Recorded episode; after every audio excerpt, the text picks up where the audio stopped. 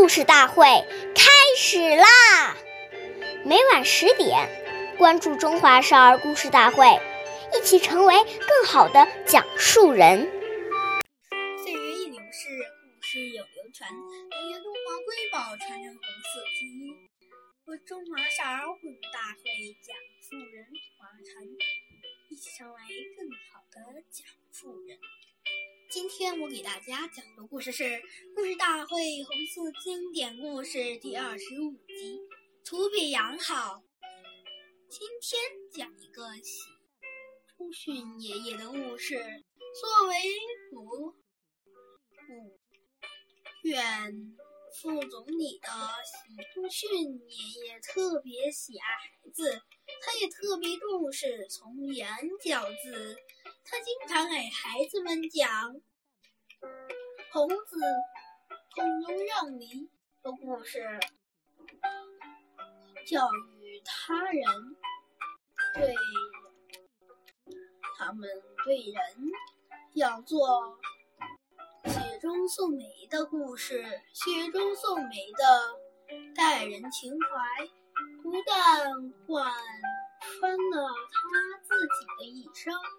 也给子女树立了待人的准则。他要求子女解决勤俭节约，在生活上不与他人攀比。当时习忠训爷爷一个月的工资是一四百多，要养全家九。还要不时接起老家的亲友，所以他家孩子衣服经常是老大老大穿过老二穿，老二穿过老三穿。他的儿子习近平时装的衣服不但不但补丁锣补丁。而且多是兄弟姐妹辗转相传下来的。其中，训夫人齐心奶奶在《我与习仲训》一文写道：“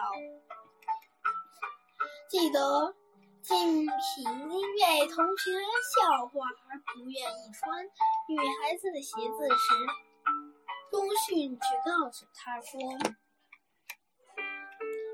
冉冉穿就一样，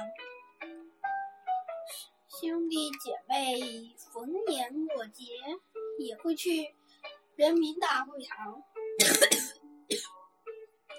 天安门楼上加一些晚会。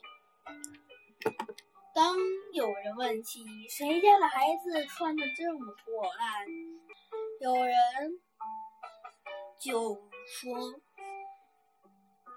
这是谁家的孩子，习习奶奶也始终保持着简朴的生活习惯。二十世纪五十年代末，习习奶奶有一次参加国务院机关举办的晚会活动，有人见其心。